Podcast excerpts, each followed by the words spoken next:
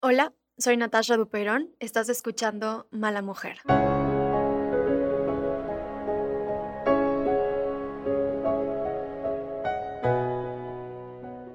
El capítulo de hoy se llama Putas Santas y hoy voy a platicar con Nancy Martínez, sexóloga de SexSex, Centro de Estudios en Sexualidad, sobre por qué ser mujeres sexualmente libres no tiene nada, nada, nada de malo.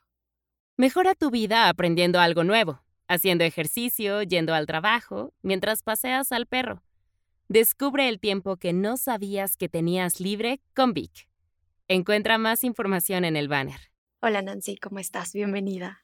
Hola Natasha, muy bien, muchas gracias. Estoy feliz de tenerte aquí, de hablar de sexualidad, porque siento que es como medio prohibido hablar de este tema y no sé, siento que es como prohibido en nuestra cultura y, por eso hoy me pone muy feliz hablar de este tema porque creo que terminando este capítulo vamos a tener la libertad de tener conversaciones sexuales largas y con resultados muy placenteros. Exactamente, sobre todo, eso, sobre todo, que, que sea mucho más placentera nuestra vida sexual. Exacto, dejar de ser un tabú, pues, ¿no?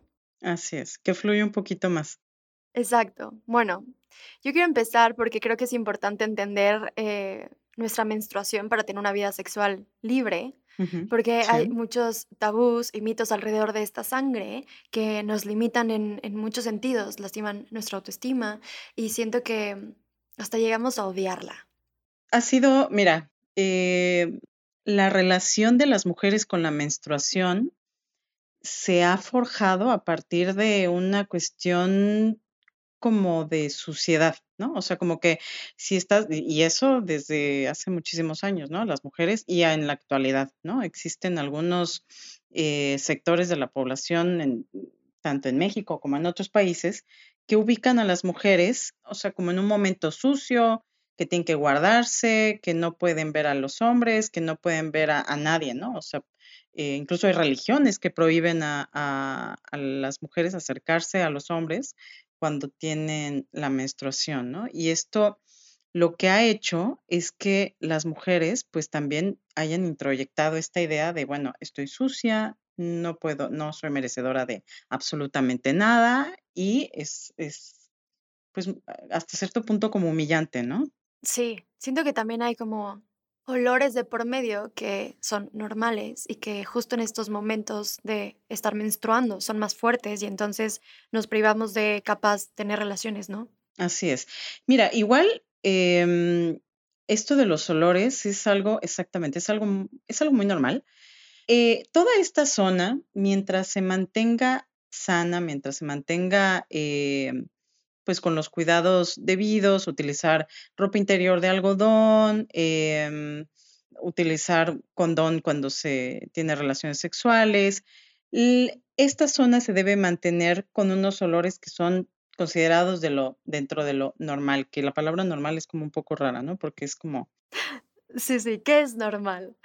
Exactamente, ¿qué es normal? ¿No?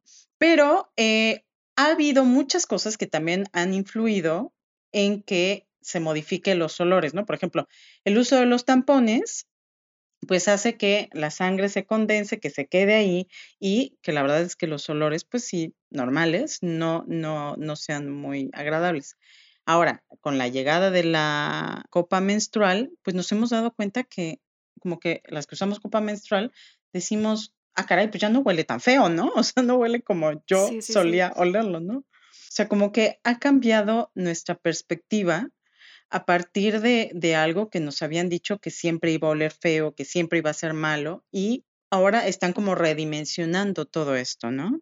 Claro, eh, creo que este tema va un poco pegado con la virginidad, este constructo social religioso que habla justo de un valor que solo tenemos las mujeres, no sé por qué, pero ¿por qué no me hablas de esto? El tema de la virginidad es algo, es impresionante, ¿no? Porque pues todos sabemos de las historias de la pareja que salía victoriosa, impresionante con su sábana, a sacudirla en el balcón porque tenía sangre, ¿no?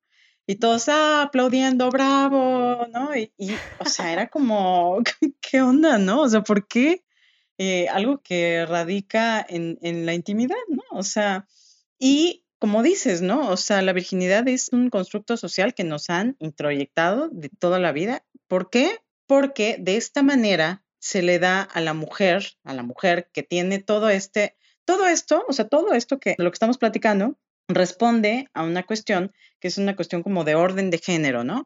Las mujeres son las santas que deben quedarse a cuidar a los hijitos que no deben salir jamás de la casa y que por consecuencia atienden también a los esposos que lleguen de casa. Obviamente yo quiero como esposo, macho, alfa, que llego a la casa, quiero una mujer que sea solo para mí, ¿no? ¿Por qué? Porque solamente quiero que ella disfrute lo bueno o malo que yo le doy, porque seguramente no escucha lo que quiere su mujer, eh, no, no, no dialogan sobre esto, ¿no?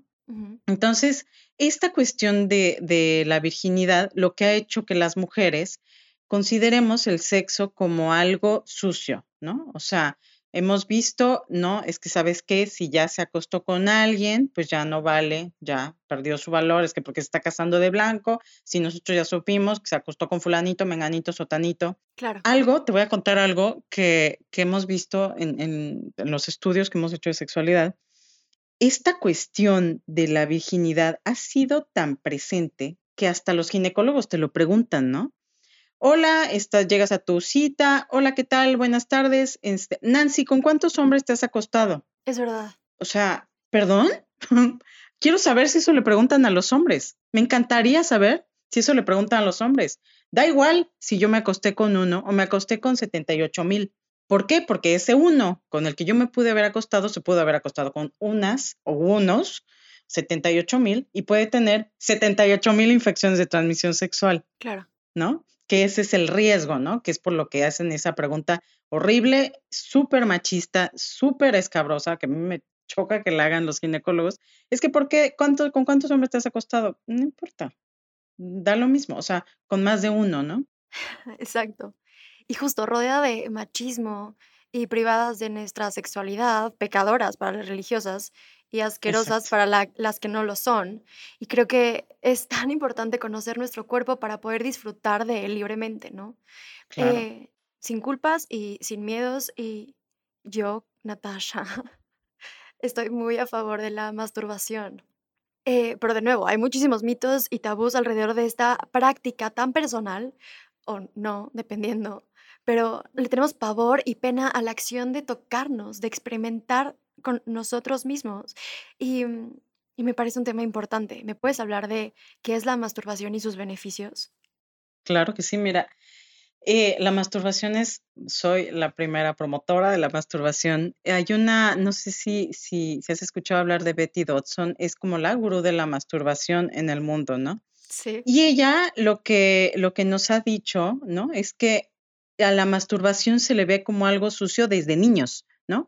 A ver, niño, déjate ahí, niño, no te toques. Y lo hemos visto en películas, en el perro andaluz con Buñuel, donde salían las hormigas de la mano porque era, algo sucio, era algo malo, todo está penado.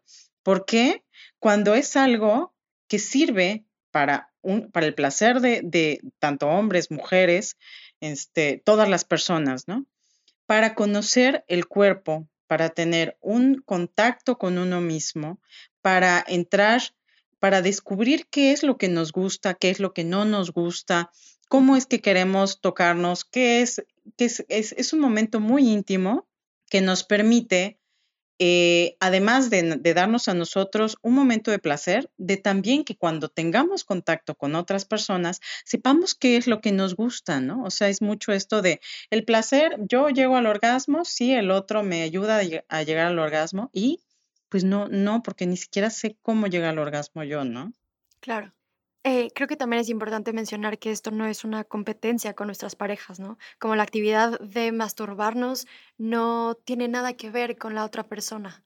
Exactamente, muchas veces se, se cree, no, pues es que se masturba porque yo no le soy suficiente y o se le pregunta a, a muchas mujeres u hombres, se les pregunta, oye, pero tú te masturbas, no, por supuesto que no, porque yo tengo a alguien con quien tener sexo. y es algo totalmente diferente. Es como decir, oye, pero tú comes, no, pues es que yo ya tomo un vaso con agua. Ah, ok, qué bueno que tomas tu agua y para, te pregunto otra cosa. o sea, comes. Es, es totalmente diferente, ¿no? Hay que aprender a diferenciar la relación con uno mismo, los beneficios que esto nos puede dar, autoconocimiento, descubrimiento del placer, un momento de, de, de intimidad propio, todos estos son los beneficios, tanto personales como físicos, que pueden tener eh, las personas con la, con la masturbación, ¿no? Claro. Justo hablando de masturbación y de conocernos, creo que hay también como mucha ignorancia en lo que es el punto G. ¿Qué es esto? Pues mira, el, el punto G, algunos dicen que sí existe, otros dicen que no existe.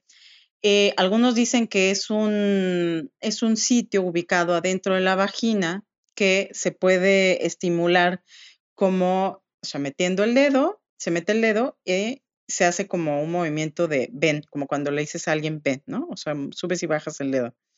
Puede haber que haya mujeres que lo tengan, como puede haber que haya mujeres que no lo tengan, ¿no? O sea, es como, como que no meter a todas las mujeres en este cajón de sí, todas tienen que llegar al eh, orgasmo a través de esto, ¿no? Eh, el 70% de las mujeres tienen orgasmos de clítoris y solamente el 30% son estadísticas de, mm, pues más menos, ¿no? Solamente el 30% tiene un orgasmo a través de la vía vaginal, ¿no? Entonces, como que han querido decir, bueno, pues si se estimula acá, puede ser que, que se llega al orgasmo, ¿no? Algunos dicen que es como una prolongación del clítoris, ¿no? Que el clítoris, pues es el órgano por excelencia de, de placer de las mujeres, ¿no? Pero en realidad es algo que Depende de cada una de las mujeres, de cómo les gusta, si ellas lo han experimentado. Eh, algunas aseguran que al estimularlo se puede llegar hasta la eyaculación femenina, ¿no? Y muchas lo han logrado, o sea, incluso dan talleres y todo eso, y, y es fantástico y maravilloso pero hay mujeres que no lo logran y que está bien, ¿no? O sea, que no les genere ningún tipo de, de, ay, de frustración. No, no pasa nada. O sea, las mujeres somos diferentes todas. Claro, y también saber que esta presión capaz que recibimos de la pareja o tal, ¿no? Que de pronto siento que nos podemos sentir frustradas de puta, es que no llego a este dichoso punto G o tal, cuando entendemos que no todas lo tenemos y cuando entendemos que nos gusta diferentes cosas, igual podemos dejar esta presión a un lado, ¿no? Por supuesto, o sea, es dejar de pensar que, ah, es que todas las mujeres tienen un punto, es como este, esta onda del punto G, igual me parece que es un poquito como herencia de, de todo el machismo, ¿no? Ah, es que si no lo toco bien, no va a llegar al orgasmo. No, o sea, en realidad es una, va a llegar al orgasmo o no va a llegar al orgasmo, que tampoco pasa nada si durante una relación sexual que puede ser coital o no coital, no se llega al orgasmo, no, no pasa nada. O sea, es un encuentro en donde vamos a disfrutar. Si se da la penetración, maravilloso. Si no te, se da la penetración, maravilloso, ¿no? Y justo creo que nos lleva a este tema de sexo, ¿no? Porque tenemos como una imagen muy gráfica del sexo, pero en realidad nos hace falta muchísima información sobre esta, sobre esta actividad. ¿no? Y también creemos que se termina cuando los hombres se vienen, cuando los hombres tienen un orgasmo y entonces las mujeres quedan también a un lado. Sí, exacto. O sea, es, es lo que, lo que, lo que platicábamos al principio, ¿no? Como que este orden de género, ¿no? Entonces, yo soy el macho alfa, yo soy el que llega, el que el proveedor, el que yo soy el que termina, y aquí se acaba esto, ¿no? Ajá, pero no estás teniendo sexo con un zapato, o sea, estás teniendo sexo con una persona. ¿no? O sea, y esta persona tiene sentimientos, esta persona tiene sensaciones y esta persona también puede dialogar para decir, ¿sabes qué? No me gusta que me acarices, pero es que todas las mujeres les gusta que las acarice, pero a mí no. Es que no me gusta que me, que me den besos. Sí, pero es que a mí no. O sea, a todas las personas les gustan cosas diferentes y eso es algo que hay que como aceptarlo, ¿no? O sea, el sexo no termina cuando el hombre eh, se viene y tampoco empieza cuando, es, cuando se da la penetración, ¿no? O sea, el sexo puede ser sin penetración y puede ser la cosa más placentera y más linda y el encuentro más bonito entre dos, tres o las personas que de manera consensuada hayan decidido participar, ¿no? O sea, no es una, no es algo con reglas que, ah, claro que sí, es que tiene que ser así. No, y sobre todo que son personas involucradas que tienen que hacerlo de una manera consensuada, libre y dialogada, ¿no? ¿Sabes qué? A mí no me gusta esto. ¿No? O sea, Claro. oye, y como, como decías, ¿no? O sea, no es una competencia, o sea, ya terminé, ahora me- llegas tú, no, o sea, porque se le quita esta magia al sexo, ¿no? Claro, me encantó lo que dijiste, como libre y y con una Claro, comunicación se puede llegar a cosas increíbles. así Em, es. mediante prohi- prohibiciones y sanciones que le dan literalmente forma y dirección a ciertos temas, como la orientación sexual, ¿cómo ha llegado eh, nuestra cultura a valorar negativa o positivamente ciertas prácticas o arreglos sexuales? Nancy, ¿tú crees que la sexualidad está sujeta a una construcción social? Sí, totalmente, ¿eh? O sea, fíjate que el otro día eh, me decían, oye, es que escribí un artículo de cómo las mujeres, las mejores posiciones para las mujeres. Y yo decía, es que, o sea, existen mujeres que no tienen ni clítoris, ni vagina, tienen pene y siguen siendo mujeres, ¿no? Entonces yo no puedo escribir un artículo que va dirigido a nuestro pensamiento binario de hombre-mujer. ¿no? O sea, hay mujeres de todo tipo que no pueden, que yo no puedo englobarlas a todas en un mismo cajón. A todas les gusta arriba, este, viendo al techo, o sea, como que no, no, no se puede, ¿no? O sea, Claro, entonces, por supuesto que, que la sexualidad ha sido construida a partir de la, de cómo la sociedad lo ve, ¿no? O sea, hombres y mujeres tienen que casarse, tener tres hijitos o dos hijitos, porque hay, hay mucha sobrepoblación, entonces dos o uno, y bueno, ahora solamente este, las mujeres van a hacerlo, pero además jamás se les ocurra este, utilizar un juguete, no, porque eso está re mal. O sea, todas estas cosas han ido limitando la sexualidad y han ido eh, haciéndonos creer que estamos mal, ¿no? O sea, nosotros somos los que estamos mal, nosotros somos los que, si yo tengo un pensamiento diferente, estoy mal. Y no, no necesariamente, ¿no? claro, siento que eso también viene desde chiquitos, ¿no? Cuando te preguntan, bueno, ¿qué, qué niño te gusta en la escuela? ¿No? En lugar de solo preguntar, ¿quién te gusta? ¿No? Siento que podríamos justo ser mucho más libres y no juzgarnos por querer probar cosas, ¿no? Exactamente. Se dice mucho justo de la libertad sexual, pero para unos eh, o unas, la libertad sexual tiene prohibiciones o autorizaciones, ¿no? Entonces, sin tener una creencia personal de por medio, ¿qué es libertad sexual? Pues mira, la libertad sexual parte de algo que es muy lindo y el primer punto es el, el placer, ¿no? O sea, el placer es como lo que, la base de toda la libertad sexual. El placer, el respeto, la autonomía, el tener, el mantener, si decides tener relaciones con otras personas, que sea de una manera consensuada. En el círculo del BDSM hay algo que me parece muy rico que dicen, toda la sexualidad debe ser libre, sensata y consensuada, ¿no? Eh, siempre debe ser así, siempre debe ser respondiendo a lo que los involucrados acepten, a lo que los involucrados crean. Yo, a mí me gusta eh, el sexo de determinada manera, a ti como te gusta, siempre tiene que haber este intercambio de gustos y a eso se refiere una libertad sexual en donde el, el fin sea el placer, en donde el fin sea una conexión que nos permita conocernos a nosotros mismos y conocer a la otra persona o a las otras personas con las que tenemos una, una interacción, ¿no? Claro, es que es increíble cuando te das cuenta que realmente eres 100% libre en probar cosas, ¿no? Bueno, mientras no lastimes a los demás, pues, pero Así es, Una vida sexual libre no te hace ni menos mujer, ni más mujer, ni menos hombre, ¿no? Al es. contrario, te hace solamente libre. Exactamente. ¿La libido es idéntica en hombres y mujeres? No, o sea, eso es igual otra cosa que nos han hecho como creer que es diferente, ¿no? Fíjate que hace, hace, justo hace poquito eh, platicaba con una persona y me decía, es que las mujeres les gustan esto y a los hombres les gusta lo otro, y ellas eh, no, no se masturban porque pues ellas no, no tienen deseo, no, o sea, eso es algo que nos han ido eh, metiendo en la cabeza, ¿no? O sea, las mujeres también tenemos deseo sexual, las mujeres también tenemos, nos atraen ciertas cosas eh, en la misma manera en que a los hombres, ¿no? O sea, el hecho de que nos hayan dicho es que a las mujeres les gusta de determinada manera y a los hombres les gusta de otra manera, es algo que nos han enseñado, ¿no? O sea, pero si nos metieran en cajas vacías en donde los hombres y las mujeres respondieran a sus deseos como ellos quisieran, te aseguro, de verdad te podría asegurar,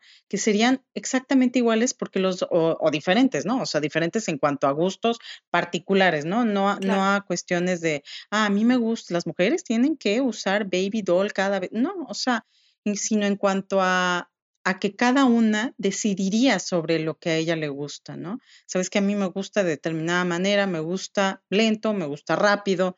Eso es lo que, lo, lo que nos han o sea, nos han enseñado que no, a las mujeres nos gusta, nos tiene que gustar, pues, lento, romántico, bonito, y no necesariamente, ¿no? O sea, no no todas nos gusta así. Claro, y cuando ellos quieran, ¿no? Porque normalmente nosotras no Claro, podemos tener iniciativa, ¿no? exactamente, eso es horrible. O sea, ay, no, tocaste un punto maravilloso que es el no, y a mí me lo decía mi abuelita, ¿no? No, hijita, es que date a deseo y olerás a poleo, y es que tú espérate a que te llamen, ¿no? O sea, Sí, sí, y espérate a que te llamen porque no, y yo me moría de ganas de hablarle al muchachito, no sé qué me gustaba de de la prepa, y yo decía: "Me encanta, pero no le voy a hablar, porque, ¿cómo le voy a hablar? Qué vergüenza", Claro. ¿no? Y y, o sea, y ahora y ahora digo: "Bueno, ¿por qué? ¿Por qué me aguanté tanto?", ¿no? O Justo sea, justo mi siguiente pregunta es eso, es sabiendo todo esto y el significado de libertad sexual desde un lado real, ¿por qué no aplica lo mismo para mujeres y hombres? claro, es que exacto, o sea, el hecho de que podamos, eh, tener una o sea, exacto, de que nosotros podamos decirle a un hombre: "¿Sabes qué? Yo te invito, quiero salir contigo", ¿por qué? Porque me gustas, y ¿sabes qué? Yo te voy a invitar a salir a cenar, y oye, ¿qué te qué te parece que después, pues, nos vayamos a un hotel? ¿Te gustaría? Sí, va, me late. O sea, esta onda de no, es que no, y además no te vayas a acostar en la primera cita, porque no, qué terrible, qué horrible, es que ya te va a ver como no, o sea, no entiendo, el sexo lo han utilizado como un arma de poder, de control, ¿no? De, ah, es que si, si ella cede, entonces, no, pues ya, es una cualquiera, ¿no? Si no cede, ah, tiene valor, ¿no? Entonces, ya tu, tu escala ya subió un, un escalafón, ¿no? Ya, ya estás más arriba, pero si ya te acostaste en la primera cita, ya bajaste, ¿no? O sea, Claro, ¿por qué? ¿Por qué? ¿En qué? ¿En dónde lo dice que, que tu valor es mayor o menor?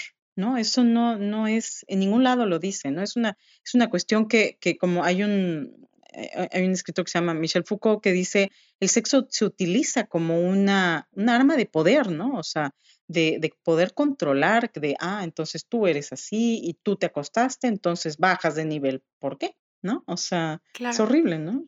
es horrible. Justo, eh, creo que estaría bien tocar algunos mitos, como el amor femenino debe ser romántico versus el amor masculino es sinónimo de sexo y de placer.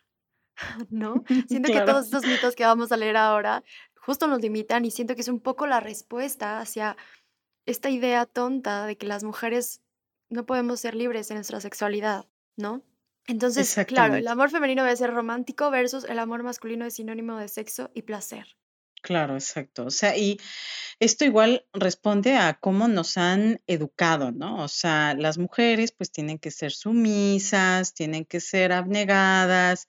Entonces, eso está en el orden público, pero en el orden privado también tienen que ser sumisas y abnegadas, ¿no? O sea, tienen que ella aceptar todo lo que yo diga y, y todo, y creen, se cree que todas las mujeres, ay, pues nos gusta con la velita y muy suavecito y muy bonito, y por supuesto que no, ¿no? O sea, ni siquiera les gustan los besos, ¿no? No, y el sexo que tienen puede llegar a ser tan maravilloso como cualquier otro tipo de sexo, ¿no? Eh, y también está la otra parte que es súper interesante, que los hombres también les puede gustar un tipo de sexo mucho más suave, lindo, eh, un- una cuestión romántica. Ellos también se enamoran, ¿no? Ellos también forman parte de eso que tanto se les ha quitado, ¿no? Es que tú no te puedes enamorar, tú no puedes llorar, tú no puedes hacer, tú no puedes mostrar debilidad. ¿Por qué no? ¿No? O sea, los hombres también pueden tener esta parte y la cuestión de que sea placentera, pues vamos, que sea para los 2, ¿no? O para los 3 o para los que quieran. Claro. Hay otro mito que es fingir el goce sexual, ¿no? En el caso de las mujeres. Claro, y esto responde a una cuestión igual, lo mismo, de complacer al hombre y de, bueno, es que él, si yo no llego al orgasmo, que puede pasar y es totalmente normal, entonces no es una cuestión de que yo no disfrute, sino que a él no está haciendo un buen trabajo, ¿no? Entonces, si no está haciendo un buen trabajo, yo voy a bajarle la autoestima, ¿no? Entonces, yo por eso tengo que fingir un orgasmo para que él se sienta bien, no por mí, sino por él, para que él sienta que su valor no se ha alterado y que él es un buenazo en el sexo, aunque yo la verdad es que me haya aburrido, ¿no? Hubiera preferido ponerme a leer un periódico en el momento, ¿no? O sea, y no, o sea, no, no necesariamente tiene que ser así. Y no necesariamente, aunque los dos le hayan echado todas las ganas del mundo y no llegaron al orgasmo, también está bien. Claro. Es más importante subir el autoestima a él que tener una buena comunicación en el sexo, en el sexo para que los dos disfrutemos, ¿no? Claro, exactamente. O sea, y llegando al orgasmo o no llegando al orgasmo, ¿no? O sea, puede ser una experiencia muy bonita, muy eh, de, mucho nexo, sin que haya un orgasmo, no, no necesariamente, o sea, el orgasmo no es la meta, sino es que, que sucede, bueno, maravilloso, ¿no? Pero si no sucede, no, no pasa nada, ¿no? Claro. Hay otro mito que es el tamaño del pene. Así. Que siento que los hombres tienen un montón de presión ahí Sí, eh, claro. y en realidad siento que hay mucha presión para ellos y también para nosotras. Y, justo creo que nos quita comunicación y, nos, y, a ellos les quita seguridad y, siento que puede ser peligroso esto, ¿no? Sí, es terrible. O sea, mira, eh, esto del tamaño del pene también se ha englobado como, como parte de la cuestión privada como, no, o sea, yo me acuerdo que, que, he leído, bueno, he leído muchos estudios en donde dicen, no, pues es que hay un estudio que hizo una marca de condones, ¿no? En donde decía, ¿cuáles son las personas que tienen el pene más grande, ¿no? Entonces decían, no, pues los que tienen el pene más grande son las personas que viven en África, los que tienen el pene más chiquito son los que viven en, en, en Asia, ¿no? En, el sureste de Asia y así. Entonces yo decía, eh, no necesariamente, ¿no? O sea, hay hombres altísimos, ¿no? O sea, se, cree que el hombre mexicano es chaparrito y volteamos a ver a nuestro alrededor nos hemos encontrado con hombres de 1,95, 1,98, ¿no? O sea, hay de todo y también aplica para el tamaño del pene. ¿Qué es la implicación psicológica? Es algo que de verdad ha sido terrible para ellos porque pues mal que bien es algo que no pueden modificar, ¿no? Bueno, sí se puede modificar, hay unas cirugías que hacen eh, el alargamiento de pene, pero la verdad es que te aumentan uno o dos centímetros, ¿no? No es, no es algo impresionante, ¿no? Y eh, ¿qué es lo que hace? Lo único que hace es reducir la, la relación sexual a eso, al tamaño del pene y si es chiquito o es grande, puede ser que una mujer sea muy estrecha y un pene grande, pues le lastime, Claro. ¿no? Entonces, un pene chiquito es una cosa maravillosa para ella, pues porque ella no, no le lastima. Entonces, siempre es esta cuestión de jugar con, con los gustos, con los tamaños, que no necesariamente tiene que ser un tamaño el pene, onda, este actor pornográfico de Nacho Vidal, que es más de 30 centímetros, ¿no? O sea, porque no necesariamente, o sea, yo, por ejemplo, yo te voy a decir, yo mido unos 50, o sea, un pene de ese tamaño me, me, me, me matas, ¿me entiendes? Sí. ¿No? Sí, no, debe ser dolorosísimo. Si lo ves del lado de los hombres, un hombre que entre más grande sea su pene, más hombre, y para nosotros es entre más grande, más doloroso, ¿no? Exactamente, o sea, no necesariamente tiene que ser un, la, la, medida del valor, ¿no? Esas medidas que nos han puesto, 90, 60, 90, penes de más de 30 centímetros, ¿por qué? ¿No? O sea, ¿por qué si la riqueza del mundo es tan grande, los gustos son tan, son tan variados y nos han reducido a números cuando el ser humano puede abarcar muchísimo más y su inteligencia va para muchísimo más, ¿no? O sea, podemos platicar y podemos tener juegos sexuales que son muchísimo más maravillosos que van más allá de ese, ese tamaño, ¿no? Claro. Em, a ver, otro. Hacer el amor es solo con penetración. Ah, ese es el, claro, el típico, ¿no? No, es que sabes que este no, no hubo nada, no pasó nada, porque, pues no, no, no, no, no. O sea, no hubo nada, ¿no? ¿Por qué no? O sea, ¿por qué? O sea, puede haber sexo oral que es maravilloso, o puede haber solamente caricias y besos, y pudo haber una comunicación increíble. Pudieron incluso haber llegado al orgasmo a través de caricias, pudieron haber llegado a tener pues un, un nexo muchísimo más íntimo que el mero, que la mera penetración, ¿no? No necesariamente, o sea, como que siempre nos han enseñado eh, esta onda de la penetración a partir de la onda de la reproductividad, ¿no? O sea, el sexo a partir de una cuestión reproductiva. Si no hay penetración, no hay sexo. ¿Por qué? ¿No? O sea, no necesariamente. Y no necesariamente el sexo tiene que ser para reproducirnos. O sea, la sexualidad del ser humano abarca, en uno de los cuatro aspectos que abarca, sí es la reproductividad, pero es la potencialidad de la reproductividad. No necesariamente tiene que uno reproducirse cada vez que tenga sexo, ¿no? Claro, claro. Em, tener siempre varios coitos en una noche. No, esa, esa es, o sea, así. Dices, ¿por qué? No, o sea, porque, o sea, además es como, como volvemos a lo mismo de esta cuestión de números, ¿no? No, ¿sabes qué? Lo hicimos 15 veces, o sea, y los pobres quedan, o sea, agotados, rosados, adoloridos y ni siquiera lo disfrutan, ¿no? O sea, ah, no, porque lo hicimos millones de veces, claro, pero ¿y alguna vez se sentaron a platicar o alguna vez se sentaron a platicar de qué era lo que le gustaba? Oye, ¿qué te gusta? Oye, va, voy bien así, o le paramos. O sea, como que nos, nos limitamos a hacer simples números que tienen que responder a una cuestión de competencia, ¿no? No, es que yo ya lo hice 15 veces en una noche y tú, no, pues yo ya lo hice 38. Sí, sí. Ajá, ok, quiero saber, ¿no? O sea, quiero saber cuántos de esos han tenido una comunicación real y han tenido un verdadero placer, han encontrado el placer a través de la sexualidad. Te aseguro que muy poquitos. Claro, y si no llegas a este número, eh, te vuelves un ser frustrado, ¿no? En lugar de solo ser libres justo con tu sexualidad. Eh, hay uno que me importa mucho tocar y es este que el hombre tiene que tener siempre el papel activo en las relaciones sexuales. Sí, no, eso igual es como una cuestión de, como que a la mujer siempre tiene que ir abajo, ¿no? O sea, tiene que ir en este, en este escalón que está abajo del hombre, porque si ella da un paso adelante, no, pues es de las peores, es malísima, cuando que no necesariamente tiene que ser así, en realidad no es así, ¿no? O sea, eh, se le ha dado este, es como esta labor al hombre o este función al hombre para que él pueda tener control de una situación y él pueda tener el placer a su antojo, ¿no? A su antojo, a su gusto, él pueda tener los orgasmos que él quiera, y no necesariamente tiene que ser así, ¿no? O sea, está teniendo relaciones sexuales con un ser humano, o sea, y, no, que, que, también siente, que también tiene necesidades y que también puede tener un papel activo, ¿no? O sea, y él puede ser el que, el que, el pasivo, ¿no? Que, que podría ser de, ¿sabes qué? Yo te voy a hacer todo esta noche y tú solamente, pues quédate acostado. Maravilloso. O sea, es, también es una, una onda de los juegos que le dan una variedad riquísima a la sexualidad, ¿no? Claro. Eh, considerar como sucio el sexo oral.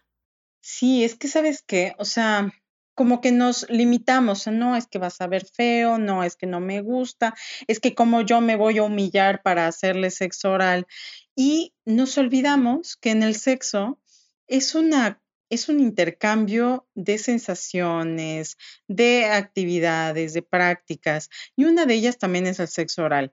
Yo lo que siempre recomiendo y, es muy importante es que también se cuiden durante el sexo oral, porque generalmente eso, eso también es algo que nos han enseñado, ¿no? No, es que no me haga sexo oral este, sin, con condón porque no voy a sentirlo igual, ¿no? Y tristemente, a partir de esto, las mujeres pueden eh, tener papiloma en la garganta y desarrollar algún tipo de cáncer y eso terrible, ¿no? Hombres y mujeres, ¿no? O sea, entonces, eh, una vez que esto se cubra y puede, o sea, puede tener con condón o que las mujeres pongan en su vulva, un, pueden cortar un, un condón a la mitad y ponerlo encima, la verdad es que experimentarlo es algo que puede traer muchísimas nuevas sensaciones, ¿no? No necesariamente tiene que ser algo desagradable, o sea, puede ser algo muy satisfactorio, puede ser una manera también de conocer a la pareja, ¿no?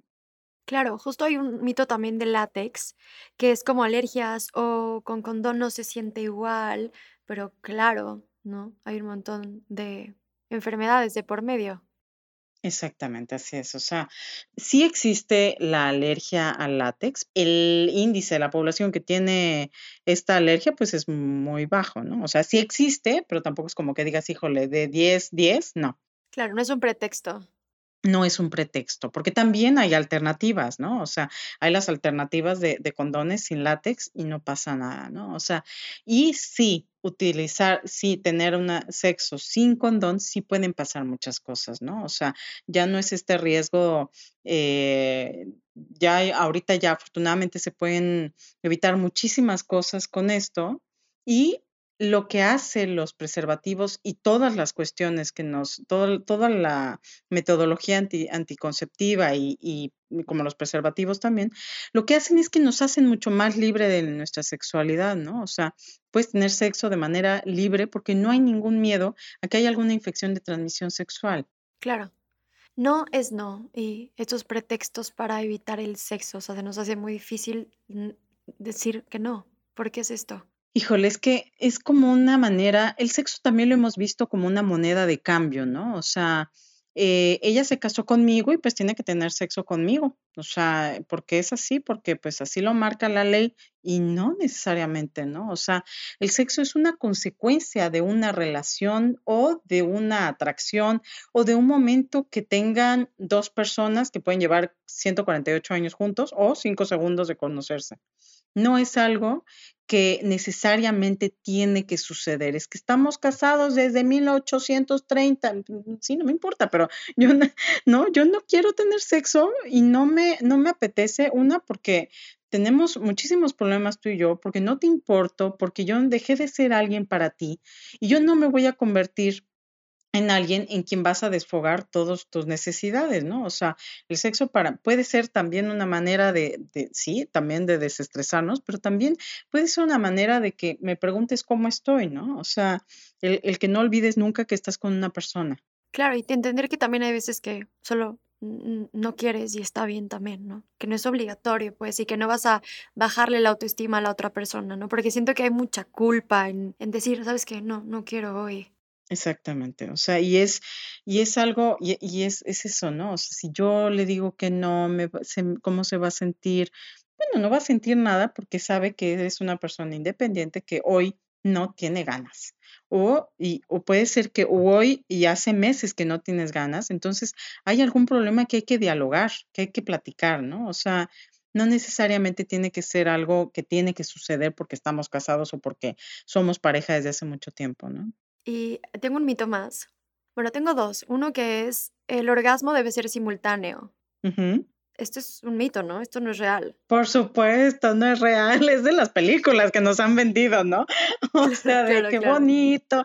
Claro, ¿no? O sea, que vemos las películas y los dos terminan y la, la música y la luz con tonos naranjas y divino, ¿no?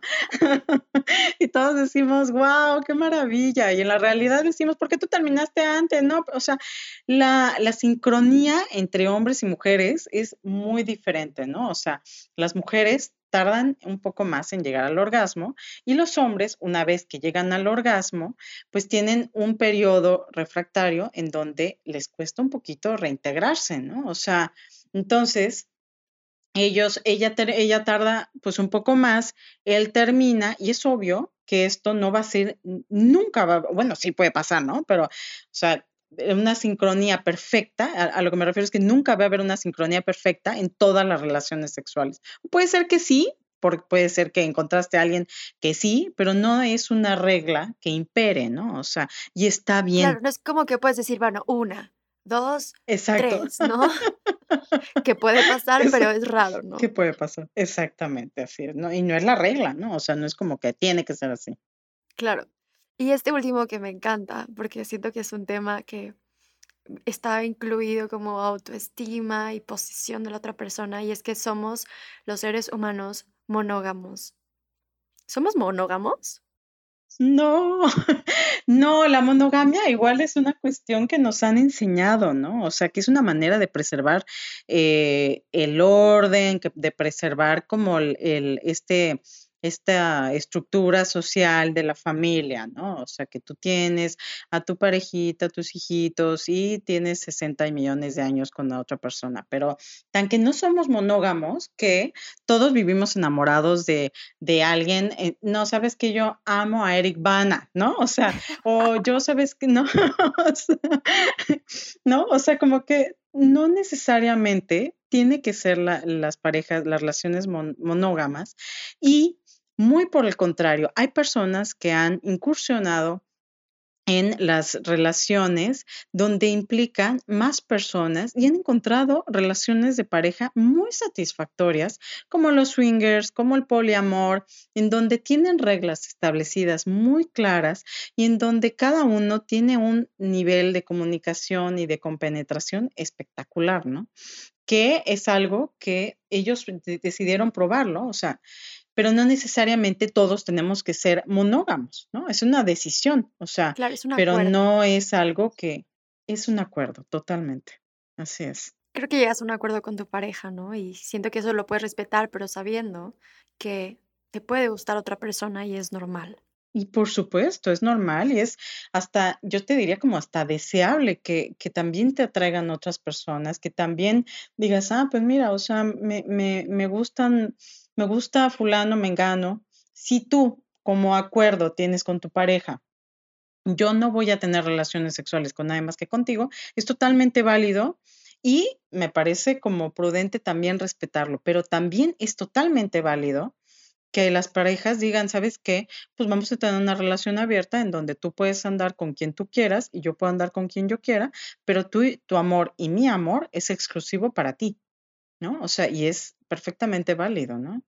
Claro, hay infinitos acuerdos y creo que mientras las dos partes están eh, conformes con ese acuerdo, creo que es increíble, ¿no? Em, ¿tú crees que todos estos mitos se vuelven más fuertes con la pornografía? La pornografía em, se le conoce como en, los estudios de sexualidad como la representación gráfica de la sexualidad, ¿no? Entonces, y son prácticamente eh, como, como exacerbaciones del, del sexo, ¿no? Este, parejas que duran 18 horas, este, estos, esto de lo que platicábamos, penes enormes, mujeres que, que, que, tienen un orgasmo en el momento en el que las penetran, al segundo, ¿no? Al segundo en que las penetran, ya tuvieron un orgasmo impresionante. Son cuestiones que no marcan la regla, pero que nos han limitado también muchísimo a, que nosotros, a que la gente se eduque en eso, ¿no? Ah, es que entonces así es como debo tocar a una mujer. Ah, ok, perfecto. Ah, es así como yo debo satisfacer a mi pareja. Ah, perfecto, ¿no? Y eso es a lo que nos han limitado muchísimo. Pero por otro lado, también sirve muchísimo pues para despertar el deseo sexual, ¿no? El decir, oye, pues vamos a ver una película eh, porno y vamos, sabemos que esto es una fantasía, sabemos que esto no es real, pero este, pues solamente para, para despertar el deseo sexual, ¿no? ¿Tú crees que la pornografía afecta directamente a las mujeres? Sí, hay pornografía que es terriblemente machista y es, es ha sido una cuestión que, que lamentablemente nos ha puesto como en un peldaño de, de, objetos, ¿no? O sea, en el que las mujeres, lo que decíamos, ¿no? Las mujeres tienen que satisfacer al hombre, tienen que creer que él es wow, buenísimo en el sexo, y eso ha mermado muchísimo la, la concepción de cómo deben ser las relaciones sexuales sanas. No, no toda la pornografía es así, pero la pornografía comercial es tristemente, es muy humillante hacia las mujeres, ¿no? O sea, donde las mujeres son, son sometidas, son humilladas, y eso, pues la verdad es que es, es, es una manera de, de destrozar el, el, deseo sexual de las mujeres, ¿no? Claro, ¿y hay pornografía que no sea falocéntrica? Sí, existe una, sobre todo, por ejemplo, hay una que se llama Kendra Lost, es una mujer que se ha dedicado a hacer eh, pornografía para, para, pues para mujeres y feministas, ¿no? Algunos las, la critican que porque pues solamente eh, figuran personas con determinado tono de piel, con determinadas características, em, pero no, no es la única, ¿no? Hay otro tipo de pornografía donde eh, son cuestiones hasta como artísticas, ¿no? O sea, donde se, se, da un valor muchísimo mayor, por ejemplo, a la luz, a donde las personas tienen comunicación, en donde no solamente ella es la que la, la receptora, sino que ella también es la mujer activa. Y este tipo de pornografía pues puede ayudar en un encuentro sexual en una pareja que, que quiere que quiere tener un poco de variedad en, en, en, el sexo, ¿no? O sea, y es, y es válido, ¿no? O sea, no es, no, no es, no está penado, ¿no? Lo ideal es que si alguien busca un tipo de pornografía, pues lo ideal es que sea una en donde no, el hombre no sea el que maltrate a la mujer y la deje, que puede ser algún tipo de fantasía, pero, pero no sea pues lo, lo, lo que siempre, ¿no? O sea, lo que siempre impere. Claro, y justo mi siguiente pregunta es esa, las fantasías sexuales, o sea, ¿qué son y si nos deberíamos sentir culpables por tenerlas? Sirven para que nos, nosotros podamos em, imaginar cómo podría ser, cómo nos gustaría, pues si yo, por ejemplo, si yo tuviera sexo con Eric Bana, ¿cómo me gustaría que fuera? No, pues me gustaría que fuera en la playa, ¿no? O sea, pero es una cuestión que, que nos sirve a nivel mental, ¿no? O sea, porque no hay que olvidar que la sexualidad no solamente es una cuestión física, sino también es una cuestión mental, ¿no? O sea, también se, se empieza por la cuestión de, de, las ideas, de los sueños, de las fantasías. Eh, ¿no? O sea, es como darle una, un, un tinte a la, a la, sexualidad o cómo nos gustaría. Ojo, de eso a que suceda y que mis fantasías se conviertan en algo real porque así tiene que ser, pues no siempre sucede, ¿no? Claro, una vez leí un artículo donde decía una chica como es que yo tengo una fantasía sexual con dos hombres, ¿no? Dos extraños donde uno me está penetrando, le estoy haciendo sexo oral al otro y me siento muy culpable en tener esa fantasía sexual, ¿no? Y ella dice que no la llevaría a cabo, pero que la imagina y ella sola se da placer, ¿no? Y entonces, eh, leyendo este artículo, decía también que las fantasías sexuales vienen justo un poco de esta cultura patriarcal, ¿no? Como si no tuviéramos estas, esta información machista, ¿cómo serían nuestras fantasías sexuales? O sea, capaz un hombre que fantasía con otro hombre y se lo prohíbe porque tiene que ser hombre y si, estoy con otro hombre entonces me vuelvo homosexual o y como mucha culpa al tener fantasías sexuales. Y creo que es importante saber de dónde vienen o en realidad solo tendríamos que, no sé, como este límite de no llevarlas a cabo. Siento que es por culpa o en realidad solo viven en nuestra cabeza. Sí, muchas, o sea, creo que lo, lo que dices es, es fantástico, ¿no? O sea, si nosotros dejáramos rienda suelta a nuestras fantasías y exacto, o sea, por ejemplo, que yo fantaseé tener sexo con mi mejor amiga, ¿no? Y despierto y me siento acalorada y me siento culpable. Esa es la culpa que nos han introyectado. Esa es la culpa que nos ha arruinado, que nos ha hecho creer que no, es que está mal, está mal lo que acabo de pensar. No, o sea, es algo que sucede porque, porque la mente hace, vuela, atacabos y finalmente lo que hace es lo que sale en los sueños, ¿no? Tú dices, ay, pues mira, soñé que, que yo tenía sexo con mi mejor amiga y pues, ¿sabes que No está mal, o sea, por ahí no es que yo vaya a tener sexo con ella, pero igual yo me la quiero mucho, me siento muy cómoda con ella y se ha reflejado de esta manera, ¿no? O sea, es algo que nos... Claro. Como dejar un poco más, como decías, ¿no? O sea, dejar un poco más libre esto, o sea, y eh, dejar de creer que nosotras siempre tenemos que tener fantasías eh, heterosexuales, ¿no? Es que yo tengo que tener la fantasía sexual con un hombre. No, no necesariamente, o sea, puede ser, un, es esos, porque esos son fantasías que responden a, como decía, ¿no? Es un recurso erótico que nos sirve para, para despertar el deseo sexual. Claro, y, y sabiendo que si no le haces daño a nadie, ¿no? Puedes llevarlas a cabo. O sea, un hombre puede tener relaciones con otro hombre y seguir siendo heterosexual. O sea, me refiero a un hombre que quiere estar con otro hombre y probar, no lo hace menos hombre, ¿no? O una mujer que quiere estar con dos hombres, no la hace más puta, ¿no? Por supuesto, exactamente así es. O sea, es el hecho de, de dejar de, de de poner un valor a las personas o de poner estas etiquetas que, que, nos encanta poner, ¿no? No, es que si él ya tuvo sexo con un hombre, entonces ya, es un, es homosexual y todo eso. Y si lo fuera, está perfecto también, ¿no? O sea, si no lo es, también está perfecto, está probando, está conociendo, está, o sea, como cuando nos quitemos ese, ese tapón que tenemos de la cabeza en donde, donde dejemos de decir, ah, es que ella lo hizo con 48, entonces, ah, es que él lo hizo con dos hombres. ¿no? Es cuando vamos a comenzar a disfrutar realmente de nuestra sexualidad, ¿no? Claro, aparte dicen que los hombres tienen este mm, mm, dichoso punto G y que los hombres heterosexuales son los que peor la pasan en el sexo, porque no les gusta experimentar, porque tienen esta carga machista de solo tener un pene grande, ¿no? Eh, ser activos en el sexo y someter a las mujeres, ¿no? Y que en realidad se están perdiendo un montón de cosas increíbles y, que estaría bien que probaran. Por supuesto, exacto. O sea, de hecho hay un montón de juguetes sexuales que sirven para estimular la próstata, ¿no? O sea, se, se introducen a través del ano y a los hombres les, les estimula al punto en el que pueden, ¿no? ¿no? No es la regla, o sea, pero pueden llegar a tener orgasmos muy satisfactorios y, o sea, es una manera de, de disfrutar y de aprender a conocer su cuerpo que tiene un abismo totalmente a una cuestión de una orientación sexual, ¿no? O sea, no es solamente una práctica.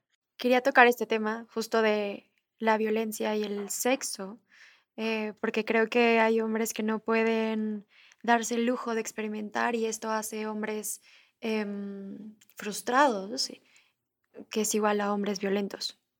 Sí, exacto. O sea, el hecho de que eh, este, este tema que, tocas es bien importante, ¿no? O sea, el, utilizar el sexo como un arma de cambio, como un arma de, ponerle un tipo de valor que tiene que ser de determinada manera, lo único que desemboca es en eh, cuestiones terriblemente violentas, ¿no? Hacia quienes por orientación o por decisión de, querer probar, de querer experimentar, em, desean probar otro tipo de cosas, ¿no? O sea, o que las mujeres tienen que tener sexo de determinada manera o tienen que ser de determinada manera en el sexo. Eh, todo este, esto se reduce a esto, a violencia, ¿no? O sea, es una, es una manera de ejercer un poder de, de, una masculinidad hegemónica en donde solamente el hombre tiene que ser el que dicte las maneras en las que tienen que tener sexo todos, ¿no? O sea, y esto, como dices, ¿no? Es terriblemente violento, es una, es una manera de, de tener un control que, eh, pues lo único que hace es humillar a la, tanto a mujeres como a otros hombres, ¿no? O sea, no es, no es algo sano, pues. Tener relaciones sexuales es igual a satisfacción, felicidad, amor, igual no necesariamente amor, pero placer, ¿no? No agresiones ni violencia. Así es, exactamente. O sea, siempre tiene que ser consensuado, ¿no? Porque incluso, por ejemplo, en el BDSM puede, puede haber una cuestión de que los dos es consensuado y hay ciertas prácticas, pero siempre consensuada y siempre con la mira en el placer y en el en la otra persona, ¿no? O sea, tiene que ser algo por voluntad en donde los demás hayan acordado algo.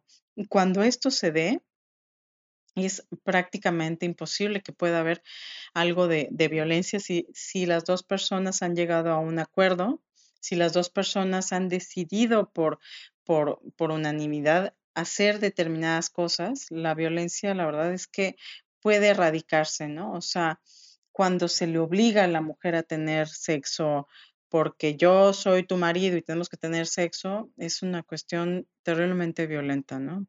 Claro, te iba a preguntar otra cosa, porque hay muchos hombres que le echan la culpa a sus esposas o a sus novias de no tener una erección. Y esto es una mentira. Sí, es una mentira, por supuesto. O sea, mira, la cuestión de, de falta de erección puede ser una cuestión psicológica, eh, es muy poco, es, es poco el problema físico, ¿no? En general, este tipo de problemas físicos puede ser a partir de algún tipo de problema circulatorio, ¿no? O sea, más allá de los, por ejemplo, un hombre de más de 40 años puede comenzar a tener algún tipo de problemas circulatorios, ¿no? Pero em, puede que sea esto o puede que no sea esto. Puede ser una cuestión mm, psicológica que le esté afectando, ¿no? Estrés, cansancio, la obligación de satisfacer, la obligación de, de tener que cumplir. Eso hace que pues, los hombres no necesariamente tengan una erección y no depende de la pareja, ¿no? Es que tú no me hiciste buen sexo oral, es que ya no me prendes como antes porque subiste de peso y todas estas cosas, como, como decíamos, ¿no? Terriblemente violentas que no, no, no dependen de nadie más que de él, ¿no? O sea, ya sea por una cuestión si es una cuestión física, pues hay que atenderse. Y si es una cuestión psicológica, también hay que atenderse, ¿no? O sea, no, no pasa nada, hay una solución siempre, ¿no? Claro. Oye, Nancy, ¿tú te consideras una mala mujer? No, ni mala ni buena. La verdad es que no, o sea, he ido haciendo mi vida como conforme he ido, he ido pudiendo, ¿no? O sea, he ido aprendiendo a descubrir mi sexualidad, he ido quitándome todas estas cosas que, que antes yo tenía también en la mente, ¿no? Yo tenía unas telarañas que yo decía, no, o sea, ¿cómo? Si yo me acuesto con más de uno, me van a decir que, ¿no? Y es empezar a quitarte todas estas telarañas y empezar a poner valores como decías, ¿no? O sea, valores de si haces, si tienes sexo con más de uno, eres buena, si tienes sexo con, no, o sea, simplemente soy una persona que, que le gusta y que, que le gusta disfrutar de su sexualidad y que también está bien que las demás personas puedan hacerlo, ¿no? Claro. Pues muchas gracias por platicar conmigo. Ah, gracias a ti. Gracias a ti, Natasha. Ojalá que, que le sirva la información.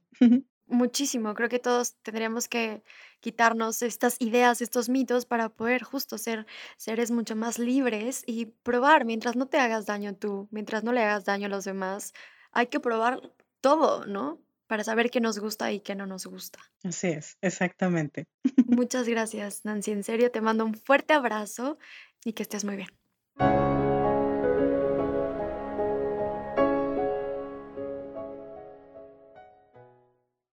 Descubre el tiempo que no sabías que tenías libre y vuélvete la mejor versión de ti mismo.